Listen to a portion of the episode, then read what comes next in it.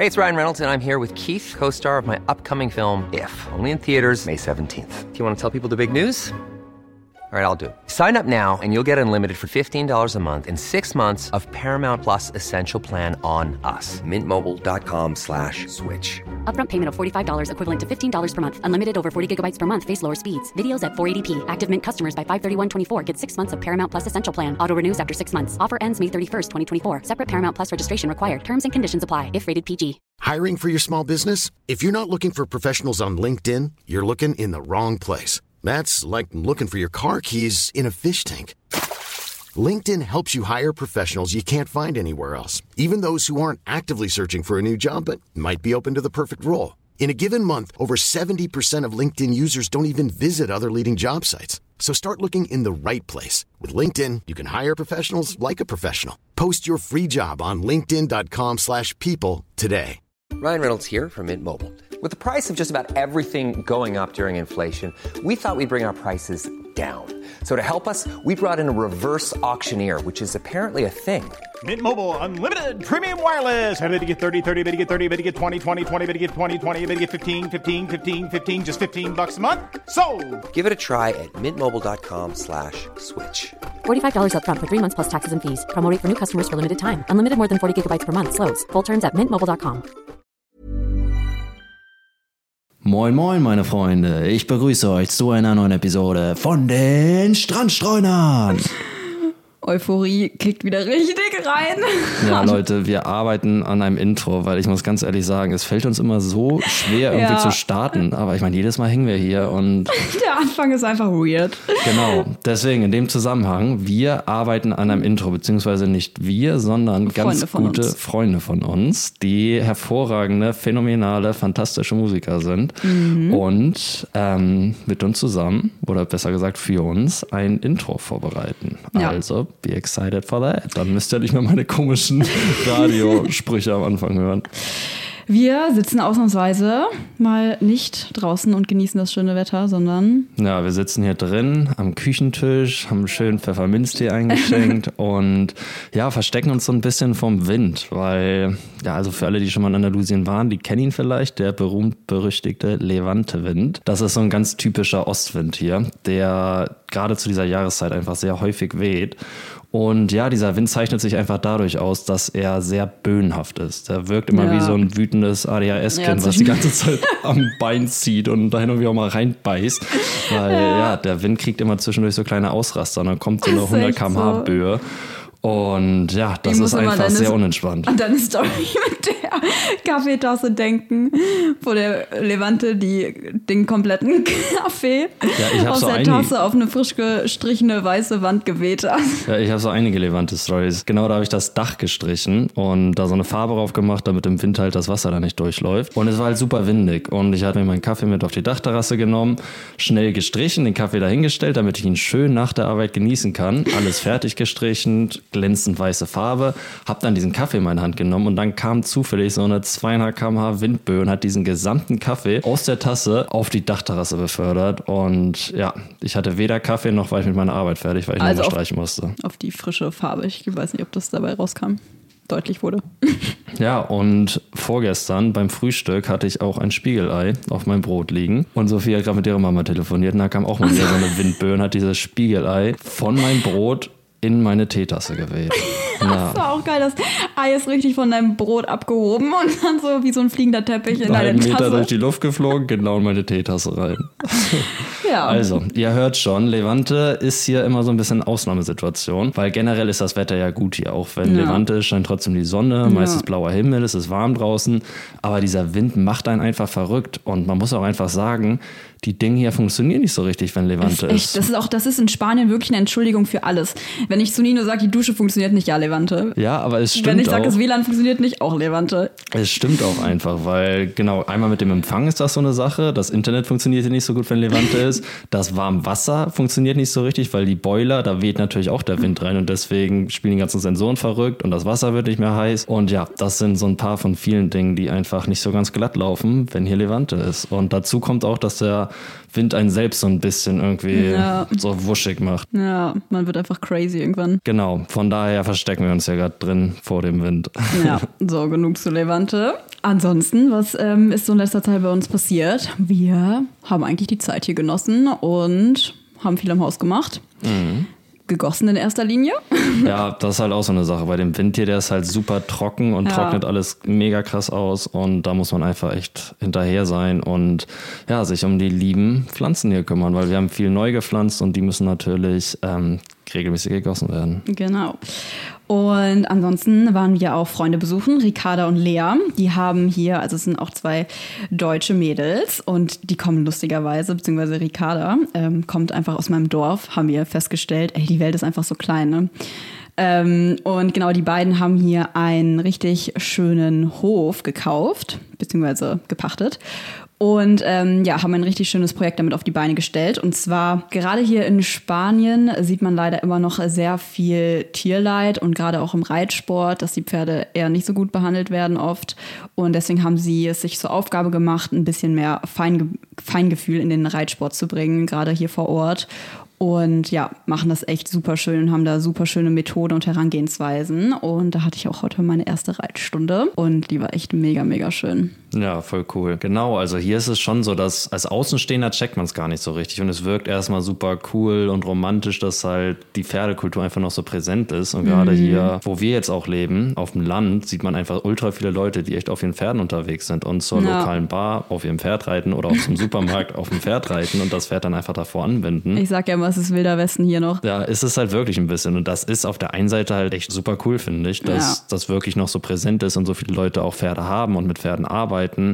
Aber auf der anderen Seite gibt es auch so ein bisschen the dark side dazu, Ja. weil, ja, weil das ist so eine sehr konservative Umgangsweise mit den Pferden. Genau, es wird halt viel romantisiert, so ja, die spanischen Pferde und die sind so temperamentvoll und haben so tolle Bewegungen und ja, aber die werden halt wirklich sehr harsch ausgebildet hier und ja, wie gesagt, einfach mit sehr viel Leid verbunden.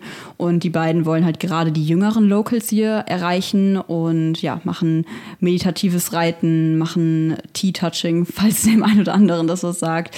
Und haben einfach einen sehr, sehr sensiblen Umgang mit Pferden, den sie halt an die Leute bringen wollen. Und ja, wie gesagt, mit sehr, sehr viel Feingefühl und Behutsamkeit und Achtsamkeit. Und das ist echt super schön zu sehen, auch wie die Pferde darauf reagieren. Ja, war eine richtig, richtig gute Reitstunde heute. Ja, die beiden machen das echt toll, muss man wirklich sagen, weil wir waren auch einmal zusammen da jetzt vor ein paar Tagen und da saß ich auch auf dem Pferd. und ja, das war jetzt nicht das erste Mal für mich, dass ich mal auf dem Rücken eines Pferdes saß, aber wenn ich mich ans letzte Mal zum Beispiel erinnere, das war auf Kuba vor ja, vielen Jahren mittlerweile schon. Und da habe ich mit Leuten, die ich da kennengelernt habe, so einen Ausritt gemacht. Und ja, so eine komplette Touristenaktion letztendlich, halt auf Pferden irgendwie über die Tabakplantagen und so ein bisschen über die Berge. Und ja, man hat einfach gesehen, dass es diesen Tieren halt wirklich nicht gut geht und die da ihre drei, vier Ausritte am Tag machen. Und da halt egal, wer raufgesetzt wird, egal wie viel die Person jetzt auch wiegt. Und die waren auch echt so abgemagert und es hat sich nicht unbedingt gut angefühlt.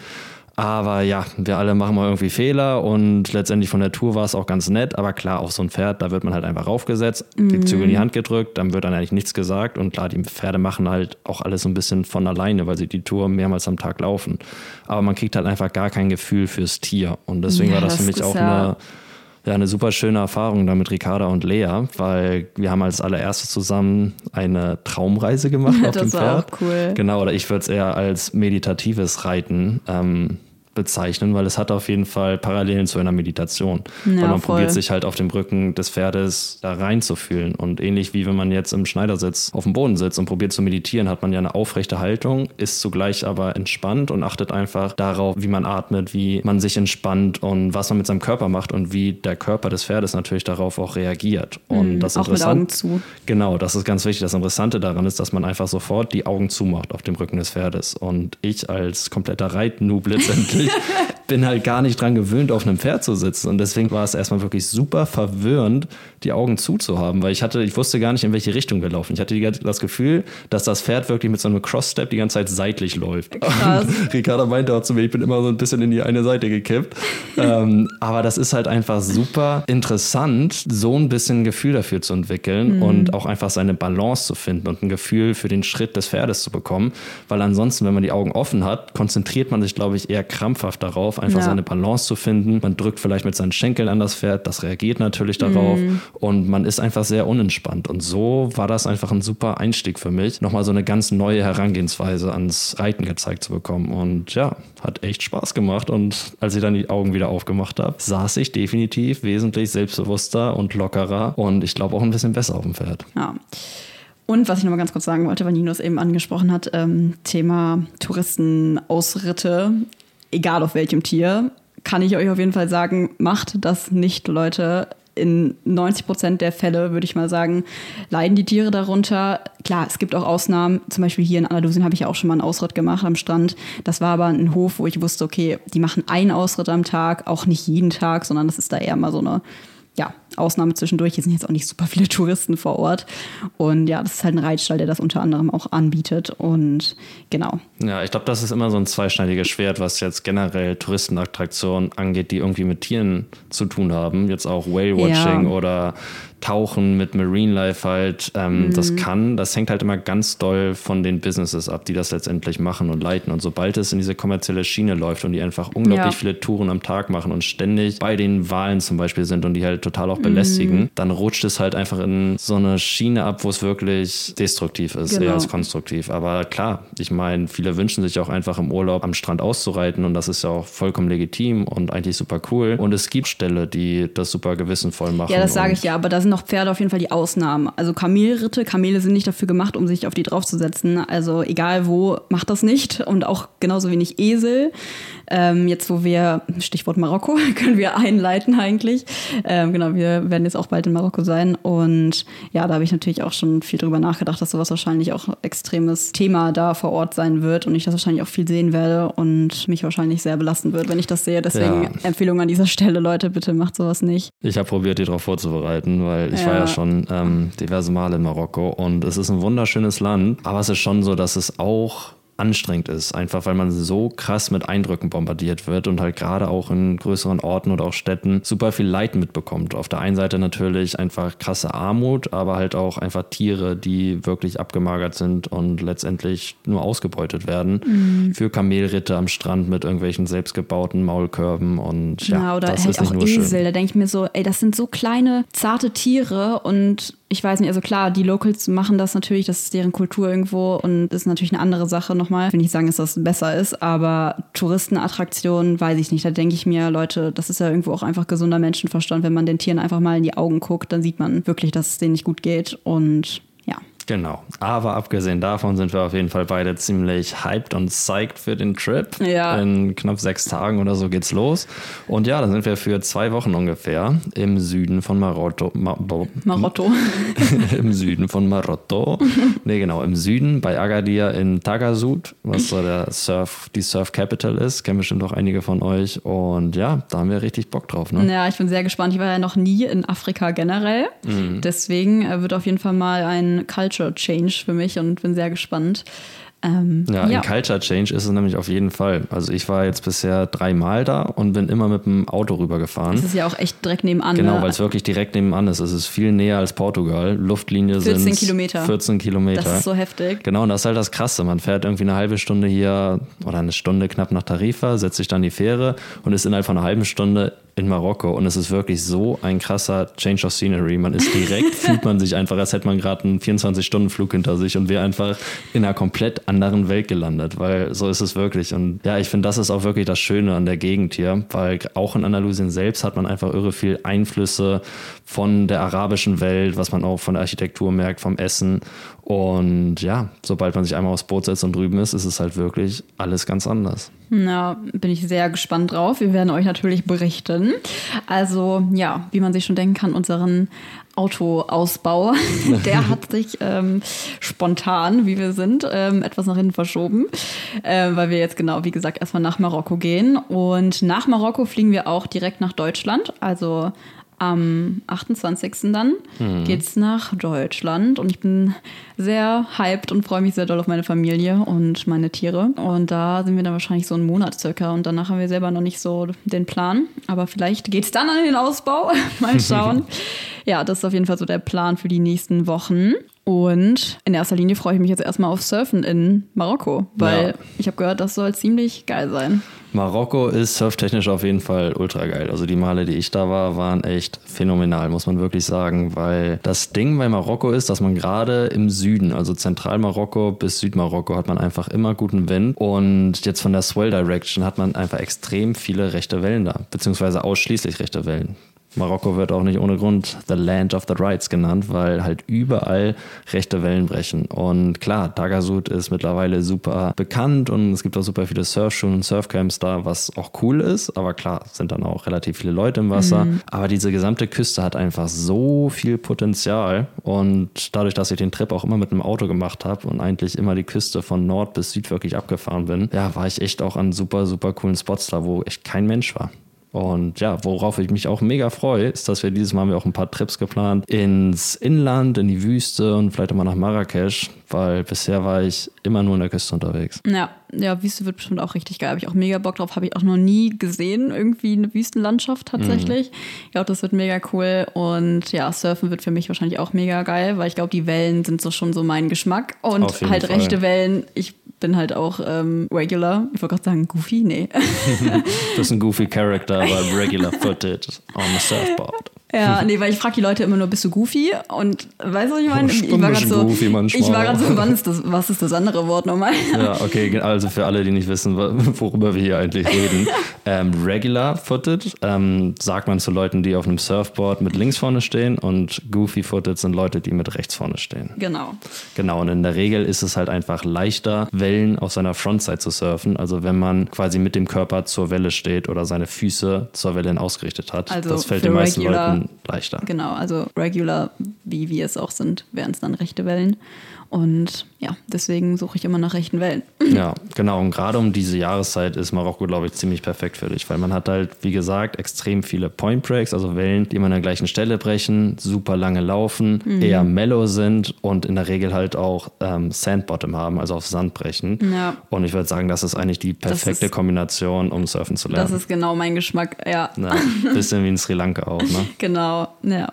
Also Sri Lanka nach wie vor absolute Surf-Empfehlung. Ja. gerade wenn ihr anfangen wollt oder schon mal so eine Surf-Class gemacht habt, ist auf jeden Fall ein Megaspot, um besser zu werden. Aber anscheinend auch Marokko. Kann ich euch danach berichten, ob ich das genauso empfehlen würde oder vielleicht sogar besser finde? Ja, ganz klar. Ja. Genau, weil gerade in der letzten Zeit haben wir auch echt häufiger die Frage bekommen, so wo lernt man eigentlich am besten surfen? Irgendwie, ich habe Bock, irgendwo hinzufliegen und surfen zu lernen und dann werden wir häufiger gefragt, was wir denn so empfehlen würden. Und ich glaube, es ist ziemlich klar geworden aus den letzten Folgen, dass ähm, Sri Lanka halt einfach ein super, super Land ist, um surfen zu lernen. Mhm. Genau, weil in der Regel die Swells halt eher etwas klein ankommen. Jetzt nicht so wie in Indonesien, dass man wirklich riesige High-Performance-Wellen hat, sondern eher kleinere Wellen, die auch sehr consistent sind. Also es passiert selten, dass da gar keine Wellen sind. Und es gibt auch viele Spots, die wirklich Sandbottom haben. Das heißt, man muss jetzt nicht auf spitzem Reef oder so surfen, sondern hat wirklich entspannte Wellen, die auf Sandbottom brechen und super leicht und locker und mhm. mellow, flowy zum Strand hinlaufen. Also es gibt auch Reef Breaks da, die aber auch gar nicht so scary sind. Also zum Beispiel Devil's Island ist der,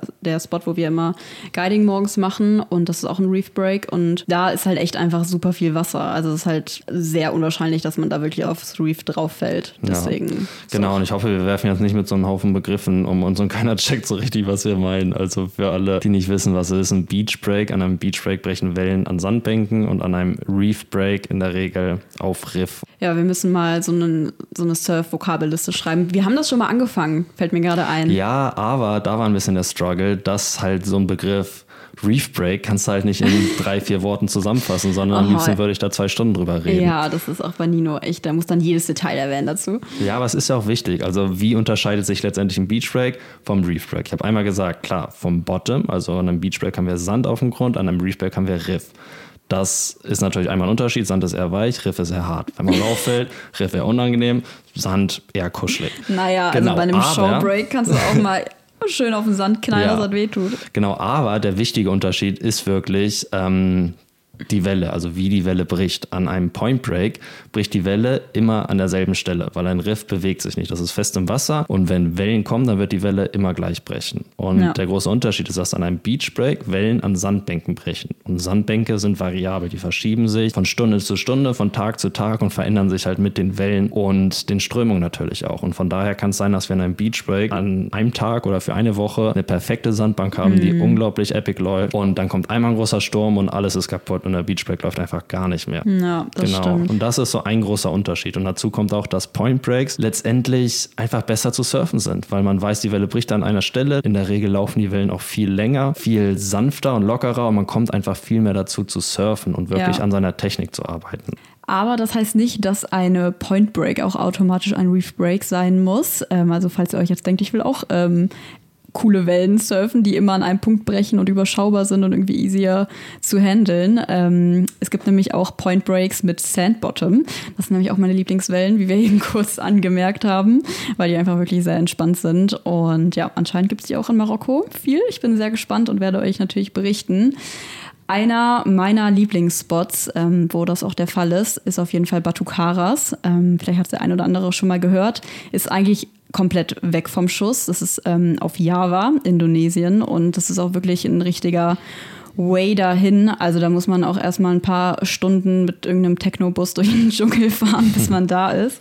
Äh, ja, die Busse in Busse, ist die Mehrzahl von Bus, oder? In Indonesien, die haben alle immer so eine richtig Hardcore-Techno-Mucke am Start. Wirklich, ich frage mich, wie die das aushalten. Wirklich, und die schlafen alle seelenruhig. Ja, also wirklich, Leute, an dieser Stelle, Ohrstöpsel sind auf jeden Fall ein wichtiges Travel-Gadget. Auf jeden Fall. Batu Karas ist nicht einfach hinzukommen, aber wenn man dann mal da ist, ist es wirklich ein Paradies, äh, für Surfer zumindest. Äh, wir haben auch die ein oder anderen Deutschen da getroffen, das war auch ganz cool. Aber eigentlich ist da auf jeden Fall nicht viel los an Tourismus. Also es sind sehr viele Local Surfer da.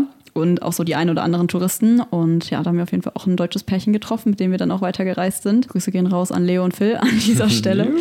ja, und ja, es war eine mega geile Welle einfach, was soll ich sagen. Also zehn Tage waren wir, glaube ich, da. Und es ist, wie gesagt, auch ein Point Break. Also die Welle bricht an einer Stelle immer, wie Nino gerade eben erklärt hat, aber es ist trotzdem Sandbottom und man kann auch gefühlt fast überall stehen, das ist richtig geil. Und an diesem Spot war es so, dass ich wirklich komfortabel mit größeren Wellen geworden bin. Ich habe am Anfang auch viel, also war ich auch ein bisschen mehr in der Inside, habe eher so die kleineren Wellen genommen. Und dann irgendwann habe ich mich aber auch getraut, weiter rauszupaddeln zu den anderen und auch Nino hinten und habe dann auch die eine oder andere größere Welle genommen. Und ja, ist einfach ein sehr, sehr geiler, entspannter Spot. Klar, die Kombi Point Break, der auf Sand bricht, ist halt einfach das Nonplusultra. Und das Witzige an der Welle ist auch, die läuft wirklich ewig lang, wenn der Spot richtig on ist. Und im besten Fall springt man am Peak rein, paddelt 15 bis 20 Meter ungefähr, nimmt eine Welle, surft die dann ein paar hundert Meter, bis man ganz unten am Strand wieder rauskommt und dann läuft man den Weg einfach zurück. Das Ja. Heißt, wenn man alles richtig macht und gut timet, dann muss man extrem wenig paddeln und surft sehr, sehr viel. Und was gibt's Besseres als das? Ja, ist echt ganz lustig. Habe ich auch noch nie erlebt, dass man zu einer Welle bzw. zu einem Peak direkt läuft und da quasi ins Wasser springen kann. Aber da ist es echt ähm, ja, ein Muss.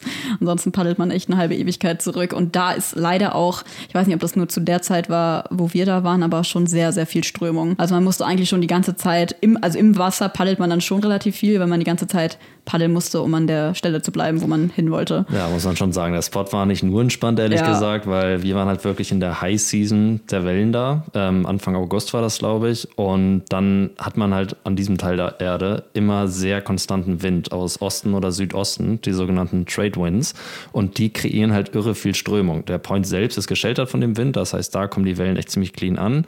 Aber man hat einfach super viel Strömung. Und das ist echt das Geile an der Welle da, weil es letztendlich ein Point Break ist, der aber auf Sand bricht. Und in dem Fall ist die Sandbank nicht variabel wie an einem 0815 Beach Break, sondern die ist in der Regel immer gleich, was in diesem Fall darauf zurückzuführen ist, dass die Form der Küste leicht gescheltert vom Wind ist und dieser typische Trade Wind ähm, halt irre viel Sand auch in Bewegung setzt, der sich dann an der Küste ablagert. Und eine Sandbank bildet, die eigentlich immer gleich liegt. Und ja, zum Surfen gibt es eigentlich echt nichts Besseres als genau sowas. Oft kann man das auch an Beachbreaks beobachten, wenn man ein Pier hat, der ins Wasser rausgeht. An dem lagert sich auch oft eine Sandbank ab und bildet dann ein Point Break, der aber auf Sandbottom bricht. Ich kann auch echt verstehen, dass es als Anfänger nicht immer leicht ist, irgendwie einen passenden Spot zu finden und man weiß halt in der Regel auch gar nichts über die Spots. Gerade wenn man jetzt am anderen Ende der Welt irgendwo in Indonesien ist und eigentlich nur Professional Aussies da irgendwie richtig krass surfen sieht im Wasser, dann ist es natürlich erstmal ein bisschen intimidating. Und ja, das Wichtigste in dem Fall ist wirklich Local Knowledge, einfach die Locals fragen. Die sind alle super nett und hilfsbereit und können einem in der Regel in die richtige Richtung weisen. Aber auch nicht immer. Ich wollte gerade sagen, es, die sind nicht immer äh, super nett und hilfsbereit, sondern oft sind die auch so, ähm, verpisst euch mal, nee, das nee. ist unser Spot ja, hier. Ja, nicht immer, aber in dem Zusammenhang wollte ich zum Beispiel erzählen. Wir hatten dann ja Phil und Leo kennengelernt in Batugaras und sind mit denen zusammen nach Lombok geflogen. Und da gab es so eine Welle, die so ein bisschen eine Mystical Wave war. Also wir kannten sie irgendwie aus dem Internet, weil wir sie ergoogelt haben und haben sie dann aber einfach Ewigkeiten nicht gefunden, weil sie nicht zugänglich war. Ähm, und man da eigentlich mit einem Boot hin musste. Und wir wollten natürlich Geld sparen und am liebsten hin paddeln und waren deswegen lange auf der Suche nach dieser Welle. Also wir sind nicht dahin gepaddelt, sondern wir sind die Klippen abgelaufen, Ewigkeiten. Ja, genau, auf der Suche nach der Welle.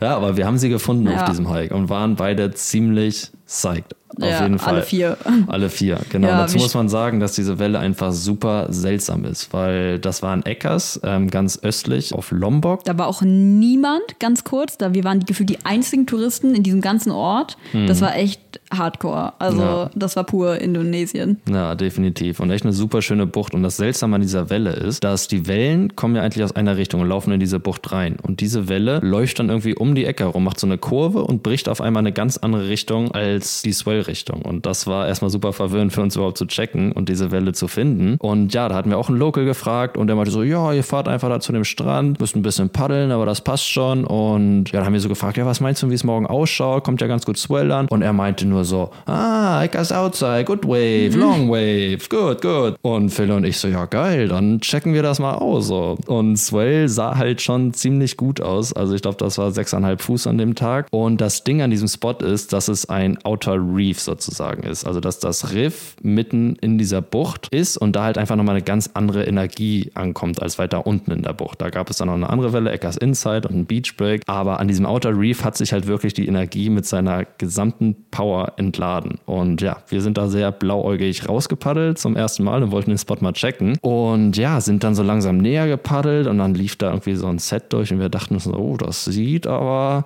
ziemlich krass aus. ja, es war wirklich, wirklich groß. Also ich glaube, für mich war das echt der größte Surf, den ich in meinem Leben gesurft bin. Und es war auch echt ein Abenteuer, weil wie gesagt, wir kannten den Spot nicht, wir hatten keine Ahnung, was da auf uns zukommt. Und ja, letztendlich war es wirklich unglaublich. Also die Wellen, ich habe noch nie in meinem Leben solche Wellen gesehen und wir waren natürlich erstmal ziemlich zurückhaltend, hatten beide so ein bisschen Schiss und saßen irgendwie im Channel und haben uns einfach Wellen angeguckt und dachten so, ja, probieren wir das jetzt oder paddeln wir einfach wieder zurück?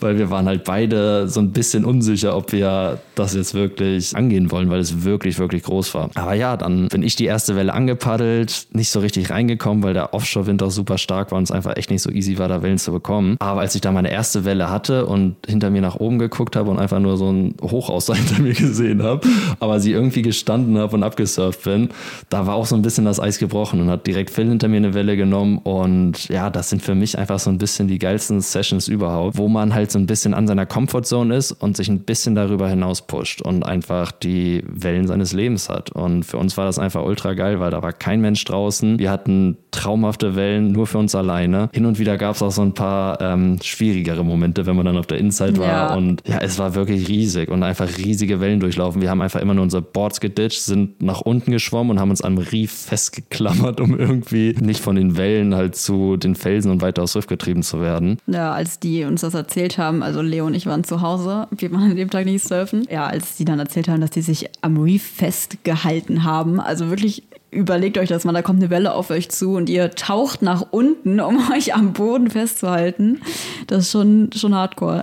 Äh. Ja, es war schon hardcore, aber in dem Fall ist alles gut gelaufen und es war einfach so eine traumhafte Session, an die ich mich, glaube ich, immer erinnern werde, weil, wie gesagt, es einfach so ein Moment war, in dem wir wirklich ein bisschen gestruggelt haben, uns nicht ganz sicher waren, aber uns darüber hinaus gepusht haben und ja, letztendlich krasse Wellen gesurft sind. Ja, aber dem ist auch nicht immer so. Man muss hin und wieder auch einfach vorsichtig sein und nicht immer den Locals vertrauen. Aber generell probiert euch einfach gut zu informieren, sprecht mit anderen Surfern und macht basierend auf dem einfach good decisions. Weil ich erinnere mich, als ich das erste Mal, nee, das zweite Mal in Marokko war, auch bei Tagasud, da wollte ich unbedingt eine Welle surfen, die heißt Killers erstmal nicht so der netteste Name. Das ist auch so eine Welle, die weiter draußen im Meer bricht. Und da muss man auch ewig hinpaddeln. Und ich wusste nicht so richtig, wie komme ich da jetzt hin. Von weit weg sah das irgendwie machbar aus, also schon ziemlich groß. Aber ich dachte so, ja, ich probiere es einfach mal. Und habe mir dann auch mein Board geschnappt, bin reingegangen ins Wasser und habe probiert, dahin zu paddeln. Und auf Hälfte der Strecke hat mich eine Strömung erwischt, die mich so weit weggezogen hat. Weggezogen hat. Also erstmal eine Rip Current, die mich raus, raus aus Meer gezogen hat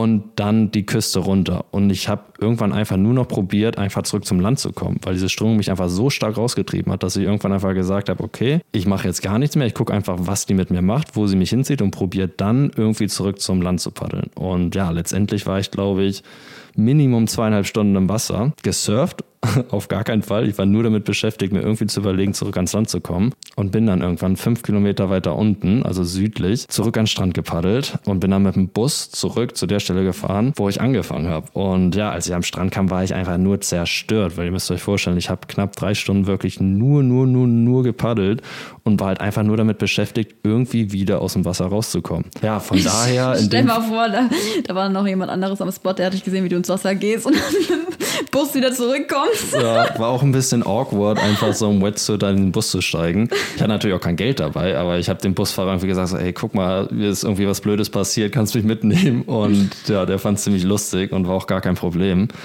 Aber ja, in dem Zusammenhang ähm, ist es einfach wichtig, nicht über seinem Level zu surfen. Also ist es geil, sich hin und wieder so ein bisschen zu pushen und einfach auch Außerhalb sich in Konditionen zu wagen, die vielleicht ein bisschen über seiner Comfortzone sind. Mhm aber halt mit einem gewissen Limit. Und klar, gerade als Anfänger sollte man natürlich nicht in riesige Wellen gehen, weil das halt schnell einfach dazu führen kann, dass man sich in einer Situation wiederfindet, wo es eher übers Überleben geht, als um Spaß haben. Ja, wie gesagt, da kann ich euch ein Lied von singen. Also das kann ich nur so bestätigen. Ich habe auch diese Momente schon gehabt, so wie, wie es jetzt bei Nino auch war, dass man so ein bisschen aus seiner Comfortzone rausgeht und dann ist es richtig geil. Das war bei mir, wie gesagt, in Batucaras zum Beispiel so. Wenn man dann halt merkt, es klappt auch, man hat ein Erfolgserlebnis, aber das muss ja auch irgendwie ein Aussicht sein und nicht einfach, okay, das sind jetzt fette Wellen, das ist ein bisschen außerhalb meiner Comfortzone, da ist die Aussicht auf ein Erfolgserlebnis wahrscheinlich nicht so hoch und eher die Aussicht auf ein Trauma höher. Und dann ist es natürlich eher kontraproduktiv.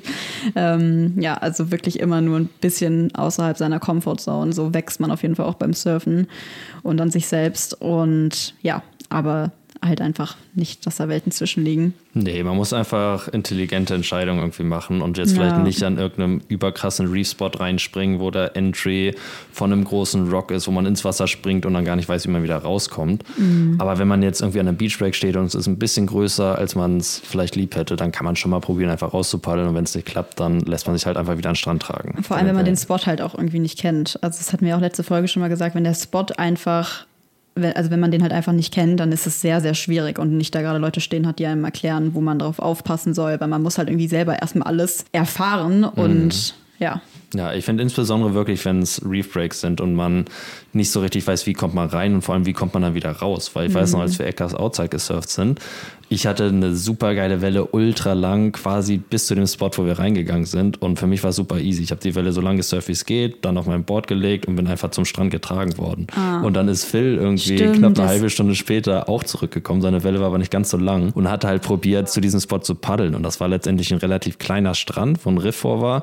Und den musste man halt irgendwie abpassen, weil, wie ich schon erzählt habe, ist Eckers eine riesige Bucht und der Swell drückt halt einfach in die Bucht rein. Das heißt, es ist letztendlich wie so ein Fluss, der halt eine super dolle Strömung hat. Und ich weiß noch, Phil war einfach auf einem Fleck, er hat unübertrieben eine halbe Stunde auf einem Fleck gepaddelt am Ende oh, dieser, dieses mich. Strandes, um halt irgendwie zu probieren, zum Strand zu kommen und nicht in die Rocks dahinter getrieben zu werden. Und ja, das ja. hat wirklich Ewigkeiten gedauert. Ja, aber letztendlich hat er es doch geschafft, ohne ähm, schlimmere Blessuren. Aber ja, das ist halt immer super wichtig, irgendwie einen kleinen Gameplan zu haben, wenn man surfen geht. Und generell ist es leichter, würde ich sagen, an einem Beachbreak, auch wenn die Wellen vielleicht ein bisschen steiler brechen und ein bisschen kraftvoller brechen, kann man sich trotzdem einfach irgendwie auf sein Board legen und von den Wellen dann zurück an den Strand tragen lassen. Und klar, Ja, das mache ich auch immer. Also wenn ich wirklich ein fettes Set abkriege und merke, okay, ich habe jetzt schon, bin schon durch drei Wellen durchgetaucht und habe schon keine Energie mehr und merke, ich kriege so ein bisschen Angst, dann ähm, nehme ich auch immer die Welle einfach raus. Also das kann man auch immer machen. Ist auf jeden Fall besser, als die ganze Zeit hilflos im Wasser rumzutreiben. Und ja, dann kann man auch einfach sich auf sein Board drauflegen und die Welle raussurfen im Liegen sozusagen. Ja, und wo wir gerade über Entry und Exit sprechen, gibt es natürlich auch eine Hürde, auf die man zwischendurch auf jeden Fall an manchen Spots aufpassen sollte. Und zwar sind das Seeigel. Also es gibt einige Spots, da sind auf jeden Fall einige von denen am Start. Und ja, so zum Beispiel auch auf den Malediven. Das war auf Himafushi, oder? Was Himafushi? Ja, ne? ja, Sophie Mafushi. Genau, Jails heißt die Welle, die auch direkt vor einem Gefängnis bricht. Also das war auch ganz lustig, weil da sitzen halt wirklich die In Inhaftierten, wie nennt man die? In Insassen. genau. Ähm, die saßen wirklich am Zaun und haben sich den ganzen Tag die Surfer angeschaut. Ich Also meinte auch so zu Sophie, also wenn ich schon im Gefängnis sein muss, dann auf jeden Fall in so einem. Also ganz im Ernst, immer gutes Wetter, Blick auf die Wellen. Ich meine, klar, selbst kann man nicht surfen und irgendwann ist das halt auch ein bisschen kacke, aber man hat immer was zu gucken und Ja. ja, denen ging schon ganz gut da. ja, die waren auch alle total nett, die haben immer total freundlich geguckt und die sahen gar nicht so Ja. böse aus. Und vor allem durften die auch frei sich auf der Insel bewegen, weil die Ja. ständig halt irgendwelche Arbeiten da gemacht hab, haben. Und da haben wir auch unseren Host gefragt, bei dem wir da gelebt haben, so warum die eigentlich alle frei rumlaufen. Und der meinte halt, ja, letztendlich ist es eine Insel und Mhm. die kommen von dieser Insel nicht runter. Weil klar, jeder kennt sie, jeder weiß, dass man die so nicht mitnehmen darf und Ja. deswegen wird das einfach sehr locker gehandelt da. Und die, man sieht da ja auch, sieht das ja direkt, die haben ja auch eine Nummer drauf und auch so ein, weiß ich nicht wann, auf jeden Fall alle einfarbig angezogen. Auf jeden Fall, ähm, ja, da hatte ich auch eine Begegnung mit einem Seeigel und zwar bin ich auch rausgegangen. Nee, gar nicht, es war beim Reingehen, ähm, ich erinnere mich. Und zwar ähm, habe ich auch direkt gespürt, oh, ich habe irgendwas ähm, in meinem, an meinem Zeh und dachte mir so, ja, okay, aber das kann ja nichts Schlimmes sein, weil ich hatte nämlich mir gerade neue Reef Booties gekauft. Kann ich euch nur empfehlen auch. Ähm, das ist schon so ein Confidence Boost, wenn man die Dinge anhat und am Anfang auch ein bisschen unsicher ist mit Reef, weil man kann sich halt auch einfach ganz gut dann mal am Reef so abstoßen, ohne dass man halt direkt irgendwie Wunden unter den Füßen kriegt. Ähm, also ist auf jeden Fall eine gute Sache, die Dinger. Aber ja, wenn dann da ein Seeigel ist, dann gehen die auch schon mal durch den Schuh durch. Also für alle, die keine Reef Booties kennen, das sind so sozusagen so Schlappen, also mit so einer schon einer dicken Sohle, ähm, ja, die halt einfach die Füße vor dem Reef schützen. Und ähm, ich bin dann irgendwie in so einen Seeigel reingetreten ähm, mit meinem Zeh und der ist auch echt gut stecken geblieben in meinem großen Zeh. Und das habe ich dann auch relativ schnell gemerkt, dass da doch irgendwas ist. Und ja, bin dann auch rausgegangen. Nino ist noch im Wasser geblieben, weil wir sind ja, wie gesagt, eigentlich gerade erst reingegangen. Und ich meinte dann zu ihm so, ja, alles gut, ich pack das schon und fahre dann mit dem Fahrrad zurück äh, in unsere Unterkunft. Also wir sind mit dem Fahrrad dahin gefahren. Und ihr müsst euch vorstellen, da war es schon relativ windig an dem Tag. Und ich fand den Hinweg schon kritisch mit Board unterm Arm und einhändig Fahrrad fahren, barfuß. Das Ding ist, wenn man so ein Board unterm, unterm Arm hat, dann ist das halt wie so ein Segel.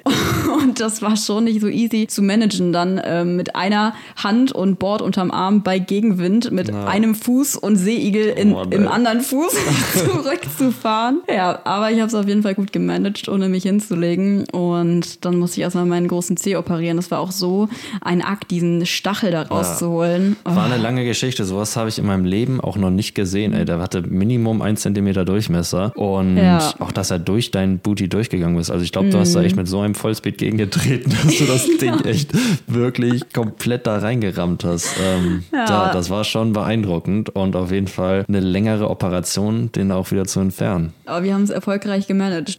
Ja, ich hatte auch viele unangenehme Begegnungen mit Seeigeln, unter anderem auch in Marokko bei Boilers. Das Oh, ist so nee. ein sehr sketchy Spot, wo man auch übers Riff letztendlich reinklettern muss und dieses Riff ist gepflastert mit Seeigeln. Und da bin ich Minimum auf vier, fünf Stück aufgetreten und mein Fuß war einfach voll mit Stacheln. Ich habe die probiert, so gut es geht, irgendwie zu entfernen, aber das hat sich dann richtig krass entzündet. Und Du ja, hattest ja auch keine Booties an. Nee, ich bin auch ein bisschen dumm in der Also ich weigere mich generell Booties zu tragen, weil ich das Feeling einfach nicht mag auf dem Board. Ja. Und deswegen auch auf einem Trip in Indo und den Malediven war ich immer ohne Booties unterwegs. Und meistens klappt es auch ganz gut. Aber nach ein paar Monaten sahen meine Füße dann schon echt sehr sehr schlimm aus. Also voll mit Wunden, Blessuren. Ich habe jeden Tag eigentlich Minimum eine Stunde oder noch mehr damit verbracht, diese Wunden zu desinfizieren, zu pflegen, mhm. abzudecken. Ja, wenn man bedenkt, dass ich teilweise dreimal am Tag im Wasser war, waren das bestimmt zwei Stunden täglich, die ich nur mit Wundpflege verbracht habe. Und an der Stelle, man tut sich hin und wieder einfach weh beim Surfen. Das gehört irgendwie dazu. Das Allerwichtigste ist nur, dass man sich um diese Wunden kümmert und dass man nicht einfach weiter surfen geht,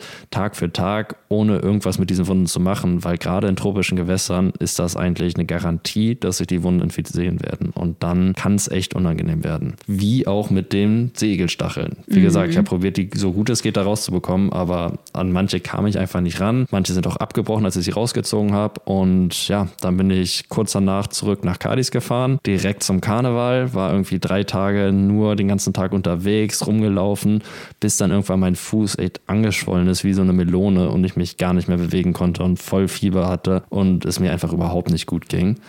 Und Gott. da, ja, da war es wirklich crazy, weil dann habe ich halt wieder probiert, diese Stacheln da rauszubekommen. Und da hatte sich zu dem Zeitpunkt einfach schon so viel Eiter gebildet, dass sobald ich die Hautschicht entfernt habe, mir dieser Stachel einfach entgegenkam. Boah. Und das war bei vier Stacheln so, das so. Oh.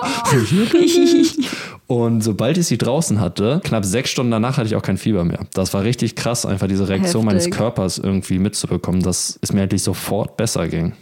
Ja. Das ist echt krass. Genau, also kümmert euch schön um, um eure Wunden. Das ist echt super wichtig, dass man immer wenn man offene Wunden hat, sie nach dem Surfen sofort desinfiziert, am besten eine Heilcreme drauf macht, dass sie schön feucht gehalten werden und sie abdeckt. Das mhm. ist auch so eine Misconception, ja. die ich über lange, lange Zeit irgendwie auch überhaupt erstmal lernen musste, dass Wunden am besten heilen, wenn sie feucht gehalten werden und nicht, wie ihm oft gesagt wird, ja, lass das austrocknen, dann das bildet braucht sich Luft. Meine Oma hat früher mal gesagt, mach das Pflaster über Nacht ab, das braucht Luft, ja. wenn ich irgendwo eine Wunde hatte. ich meine, Wundheilung ist komplex und ab einem gewissen Stadium macht es auch Sinn, dass sie ein bisschen Luft bekommen, aber generell ist es halt viel besser, wenn eine Wunde in einer feuchten Umgebung heilt. Weil ja. dann heilt sie letztendlich von innen nach außen und wenn man eine Wunde einfach offen lässt, dann heilt sie von außen nach innen. Dann bildet sich Schorf und die Wunde trocknet halt langsam nach innen. Und was mhm. dann passiert, wenn man einfach wieder surfen geht, in der Regel reißt die Wunde dann auf, der Schorf geht ab und sie ist doppelt so tief wieder vor. Ja. Und so kann es dann schnell passieren, dass auf so einem kleinen Kratzer einfach so ein Loch wird, wo man seinen kleinen Finger reinstecken kann.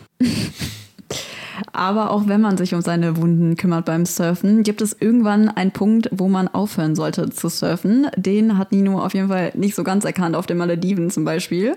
Nee. Hatten wir letzte Folge schon erwähnt, dass es da echt pumping war, als wir da waren. Da war wirklich so der Swell der Season da.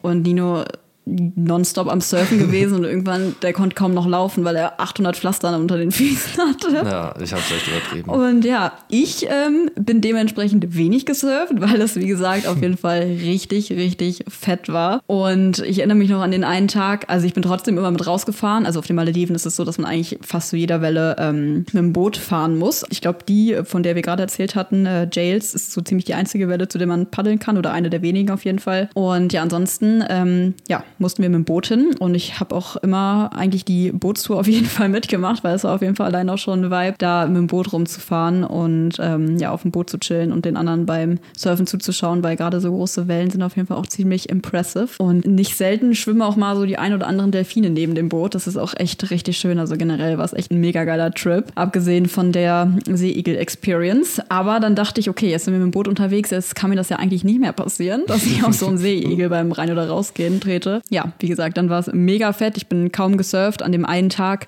hieß es dann, okay, heute soll es mal ein bisschen kleiner sein. Ähm, war ich so, okay, dann versuche ich es nochmal. Und wir sind zu einer Welle gefahren, die hieß Sultans. Sultans, ne? genau. Ja, da sind wir wieder bei den Namen. Genau, diese Welle ist auf jeden Fall mega krass. Also eine mega, mega gute Welle. Und ich habe sie mir diverse Tage vorher angeschaut. Also es war so, wir sind zu dem Spot gefahren und die haben uns direkt alle rausgeschmissen. Wir haben eigentlich kein Setup gewartet, so wie sonst immer, sondern es war gerade relativ flat, weil halt gerade kein Set reinkam. Und wir sind direkt alle runter vom Boot gesprungen und dann habe ich gar nicht gemerkt, dass das Boot direkt weggefahren ist. Die sind nämlich tanken gefahren.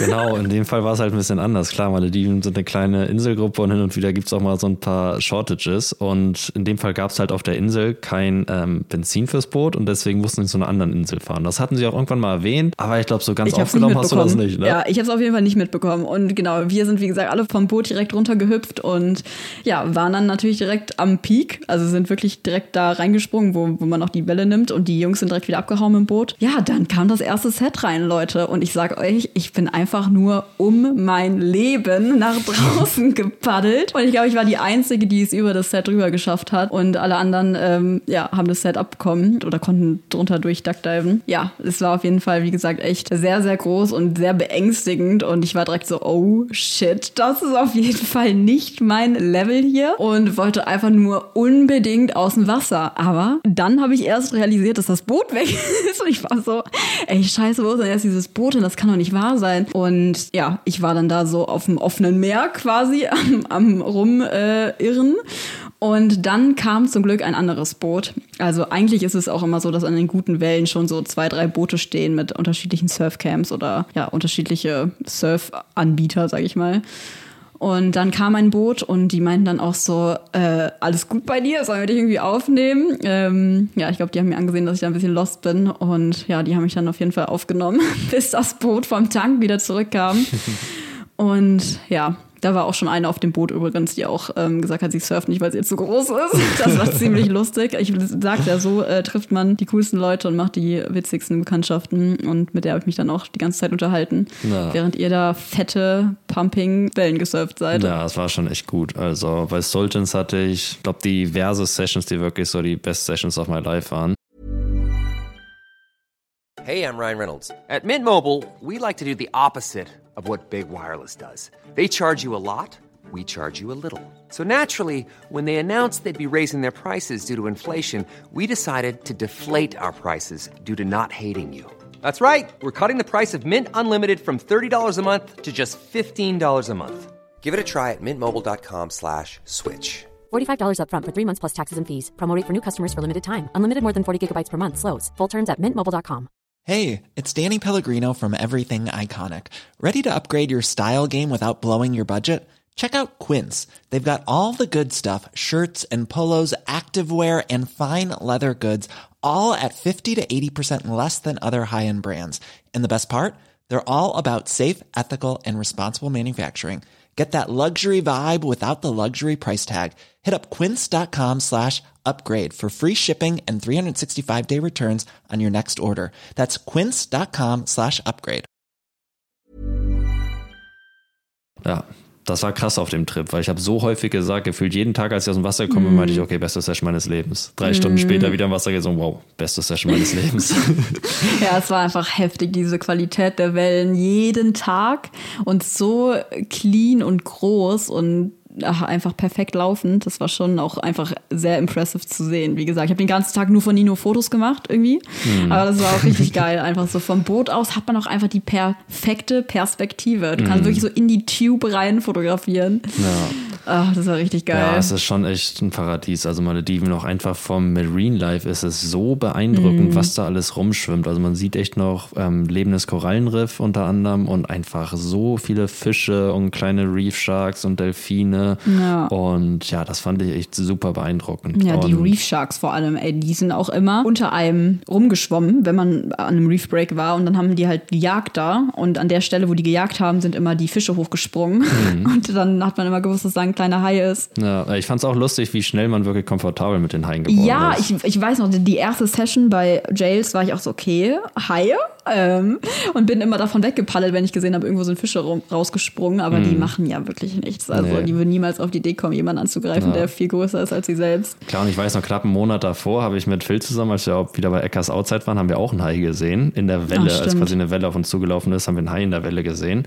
Und ja, das war auch ein kleiner Reef Shark, aber wir haben beide irgendwie noch nie einen Hai so auf mhm. offenem Meer gesehen und dachten so, wow, hast, hast du das auch gesehen? Ich so, jupp, das war ein Shark. Ähm, war jetzt auch kein großes Ding, weil ein kleiner Hai und wir sind auf jeden Fall im Wasser geblieben, aber trotzdem mhm. waren wir da oder war ich auf jeden Fall noch nicht so dran gewöhnt. Und auf den Malediven ist halt einfach alles voll. Also jede Surf-Session ja. sieht man Minimum zehn Haie. Und ich bin auch teilweise Wellen angepaddelt, wo wirklich neben mir ein kleiner Hai geschwommen ist. Und mhm. ja, man gewöhnt sich einfach dran. Und an sich ist es ja auch super schön, dass da Haie rumschwimmen, weil es einfach von Voll. der Gesundheit dieses Ökosystems noch zeugt. Ja, ja, ich finde Haie auch total süß und echt mega sympathisch und ich habe die auf den Malediven auch echt lieben gelernt irgendwie. Und also Delfine zum Beispiel werden ja immer sehr gerne romantisiert von den Menschen und so, oh, guck mal, ein Delfin voll süß, aber dabei sind Delfine eigentlich die größten Psychopathen und Haie sind eigentlich total liebe, unschuldige Wesen. Mhm. Delfine also, sind voll die Bullies. Delfine haben immer nur Spaß auf Kosten von anderen. Ja, oh mein Gott, wirklich. Also, ja, Leute, ich bin auf jeden Fall Team Shark und nicht äh, Team Dolphins. Ja, ich auch.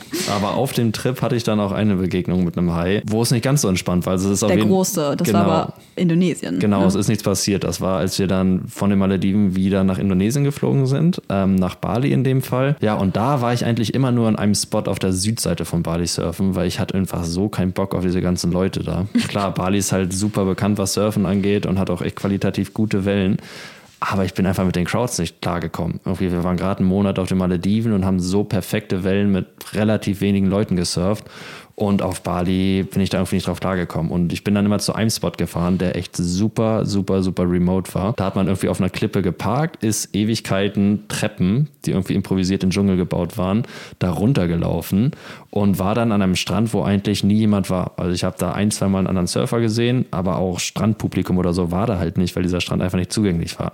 Genau, und da bin ich an einem Morgen hingefahren, wo es auch echt regnerisch war, neblig, ja, so ein bisschen schon so eine Sharky-Stimmung, sage ich mal. Ich bin halt alleine runtergesteppt, da liefen auch eigentlich ein paar ganz gute Wellen. Klar, bin zu dem Point gepaddelt. Das war so ein Riff, was sich vom Strand ziemlich weit ins Meer rausgezogen hat. Das heißt, ganz oben an dem Riff, wo die Welle gebrochen ist, war man schon relativ weit drin im Wasser. Und ja, da saß ich, habe seelenruhig auf eine Welle gewartet. Und wie gesagt, an dem Spot, dadurch, dass er so remote war und ich da ganz alleine war und auch die Stimmung so ein bisschen spooky war, ja, war ich nicht so super komfortabel im Wasser. Also ich habe da meine Wellen genommen, alles cool, aber habe trotzdem die ganze Zeit so geguckt. Und auf einmal habe ich eine Finne hochkommen sehen von einem Hai, ganz eindeutig, die halt straight auf mich zugeschwommen ist. Und ja, der war dann vielleicht fünf bis zehn Meter von mir entfernt und ich habe einfach Oh nur die Gott, Mittelflosse ey. gesehen, die halt wirklich riesig war. Also es ist echt ein Riesending. Und die Hinterflosse habe ich auch gesehen. Und allein der Abstand von, von der Mittelflosse zur Hinterflosse war ein Minimum zwei Meter, ohne zu übertreiben. Also Minimum anderthalb bis zwei Meter. Vielleicht war es auch ein Wal? Haben die auch noch? Nee. Nee, nee, nee, das war ganz eindeutig 100% ein Hai. Also, wie gesagt, der war echt genau vor mir. Ich konnte den ganzen Körper des Hais nicht sehen, einfach weil es bewölkt war und man jetzt nicht die krasse Visibility im Wasser hatte. Aber Mhm. Du wie hast auch gesagt, Ewigkeiten danach noch recherchiert, was das für ein Hai sein könnte. ja, der ist straight auf mich zugeschwommen, also weil er eindeutig mich abchecken wollte, so, was schwimmt da rum, kann ich das snacken? Hat mich dann wohl Oh Gott. gesehen und ist dann abgebogen. Also ist auf mich zugeschwommen und dann genau vor mir hat er eine Kurve gemacht. Alter. Und ich war so, wow. Weil wie gesagt, zu dem Zeitpunkt war ich irgendwie schon ziemlich gewöhnt dran, Haie im Wasser zu sehen, aber ich habe halt auch noch nie so ein großes Lebewesen im Wasser so nah an mir gesehen. Also ob jetzt Hai, Wal oder was auch immer. Also allein das war schon einfach super impressive. Und dazu war es halt auch ganz eindeutig einfach ein sehr großer Hai. Also ich weiß nicht, ob es ein überdimensionierter, schwangerer Reef Shark war. Wahrscheinlich war es ein Tiger Shark, die ja auch ähm, ziemlich zahlreich vorhanden sind da auf Bali. Genau, und dann habe ich eigentlich ziemlich straight umgedreht und dachte erstmal so, okay, ich paddel hier jetzt erstmal weg. Und dann kam auch so eine kleine Welle und ich so, Alter, diese Welle, die muss ich jetzt nehmen. So, die muss ich jetzt nehmen. Wenn ich die jetzt nicht kriege, dann ist Ja. Kacke. Und ich paddel, paddel, paddel, paddel und komme nicht rein. Und ich so, fuck, jetzt bin ich irgendwie panisch von diesem, was heißt panisch nicht, aber zügig von diesem Hai weggepaddelt. was ja auch nicht die beste Reaktion ist, aber ich wollte halt einfach mich irgendwie von ihm wegbewegen und dachte, okay, wenn ich jetzt die Welle nehme, dann bin ich relativ schnell auf einem smoothen Weg irgendwie von ihm weggekommen. Aber ich habe sie halt nicht bekommen und dachte so, uff, das war jetzt nicht so geil. aber ja, alles chillig. Wie gesagt, der Hai hat nur einmal geguckt, so, was da rumschwimmt, hat gemerkt, ja, ist jetzt nicht auf meinem Speiseplan, ich schwimme mal weiter. Und ich bin einfach zügig weggepaddelt. Wie gesagt, wenn einem sowas passiert, sollte man halt auf jeden Fall nicht, Nicht irgendwie panisch rumpaddeln und Ja. rumplanschen, sondern in erster Linie einfach einmal ruhig bleiben, gucken, wie der Hai reagiert. Und in dem Fall war es halt so, dass er auf mich zugekommen ist und abgebogen ist. Also er hat mich abgecheckt und ist weitergeschwommen. Und dann habe ich mich halt umgedreht und bin zügig weggeschwommen. Nicht panisch, aber zügig. Und ja, saß dann noch kurz in der Inside, habe auf eine Welle gewartet und die dann noch rausgenommen. Und ja, Schon sehr scary. Ich wäre wahrscheinlich einfach in so eine richtige Schockstarre verfallen, glaube ich. Ja, deswegen surfe ich nicht alleine, Leute. Ist Damit man immer zusammen geil. gesnackt wird. Ja, nee, ist schon mal ganz geil, einen Surfbuddy zu haben. Vor allem an solchen Spots, die halt voll remote sind. Ja, ist Mhm. es schon cool, jemanden dabei zu haben. ja, sehr scary. Du musst noch meine Lieblingsstory erzählen. Ach so, ja, stimmt. Du weißt direkt, welches ist. Ja, das war in Portugal. Ist auch nicht eine richtige Story, ist einfach ein sehr witziger Moment, der mir einfach so krass visuell im Kopf geblieben ist. Und zwar habe ich da in Portugal gerade Erasmus gemacht, südlich von Lissabon in Caparica und habe an der Küste da gewohnt, in so einem ganz kleinen Fischerdorf. Und das war zu Beginn von Corona und sowohl in Portugal als auch in Spanien war das ziemlich harsch, mit richtig mit Local Lockdowns. Man durfte sein Dorf nicht verlassen. Und da haben sich ein paar Kumpels von mir, die in Lissabon gewohnt haben, zu mir geschlichen. Nacht- und Nebelaktion haben sie die Brücke überquert und sind zu mir in mein Strandhäuschen da gekommen. Und dann haben wir da zusammen so ein bisschen die Quarantäne verbracht. Und das war irgendwie am dritten Tag oder so, waren wir zusammen surfen. Wellen waren auch echt gut, also sahen super gut aus. Und genau, das war eine Welle, wo man letztendlich über ein Pier rausgeht und dann von dem Pier so ziemlich genau am Peak reinspringt. Da sind wir Das- wieder beim Thema Beach Break und Sandbank. Genau, genau. Das heißt, wir hatten halt nicht so richtig den Plan, wie tief es da ist, aber dadurch, dass wir Ewigkeiten über diesen Pier gelaufen sind und reingesprungen sind, dachten wir schon, okay, das ist tief da. Aber wie gesagt, Sandbänke sind variabel und in dem Fall war da einfach eine Sandbank, wo sich super viel Sand gesammelt hat und wo eigentlich gar kein Wasser war. Also es war vielleicht höchstens einen halben Meter bis einen Meter tief. Aber wir haben es halt nicht gecheckt. Wir sind halt darüber gepaddelt, haben uns positioniert, irgendwie auf Wellen gewartet. Ich habe auch eine Welle genommen, mein einer Kollege auch. Und wir haben halt gar nicht gecheckt, dass das wirklich so shallow ist, weil wir halt nie irgendwie vom Bord runtergekommen sind. Und es war auch schon groß an dem Tag. Und ne? Schon wirklich groß. Und Ja. dann sind wir halt alle wieder zurück zum Peak gepaddelt, saßen dann da. Und dann kam irgendwie noch eine größere Welle als die davor. Und mein Kollege war zu dem Zeitpunkt der Einzige, der an dem Peak saß, weil wir gerade rausgepaddelt sind.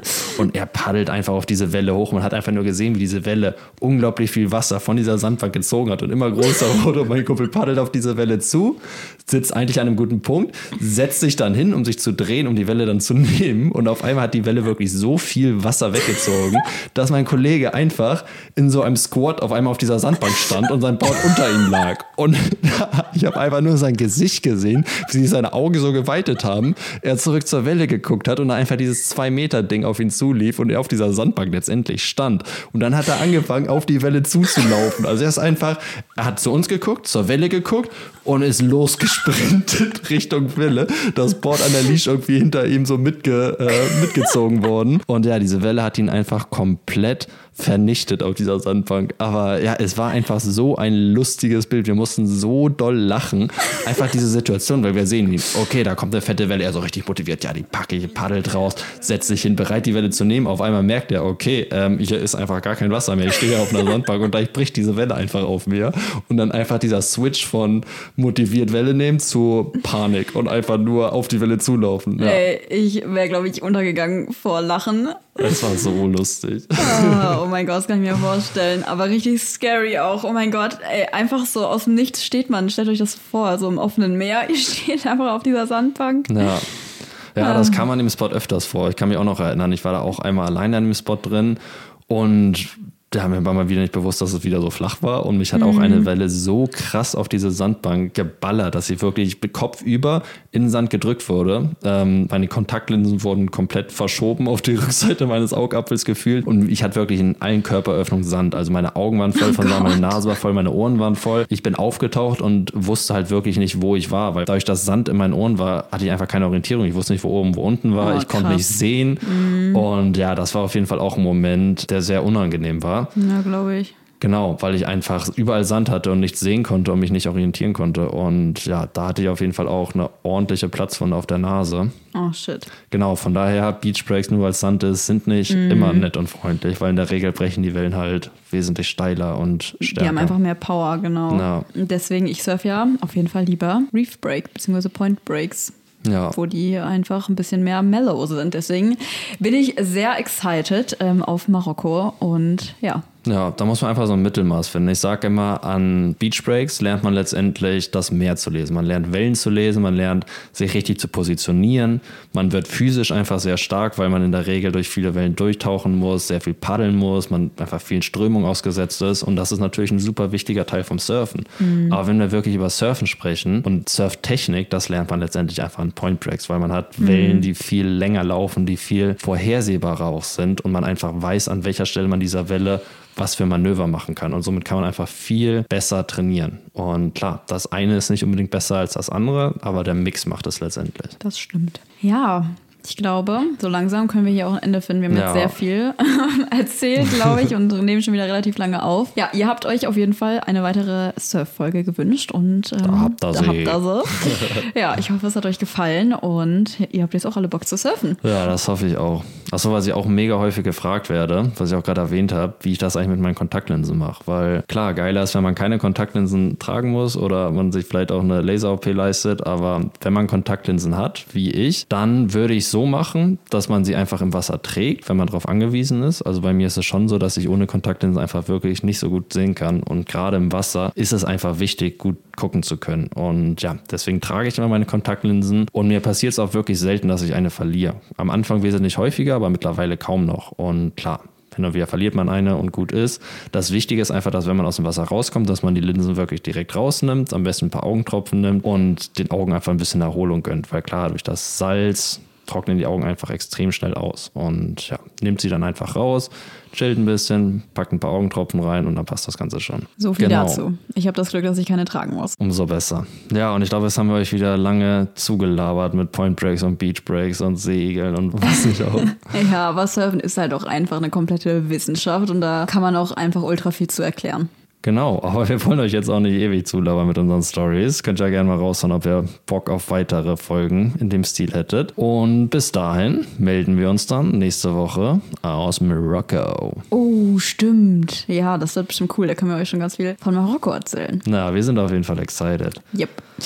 An dieser Stelle macht's gut und bis zum nächsten Mal. Peace out, meine Freunde. Ciao.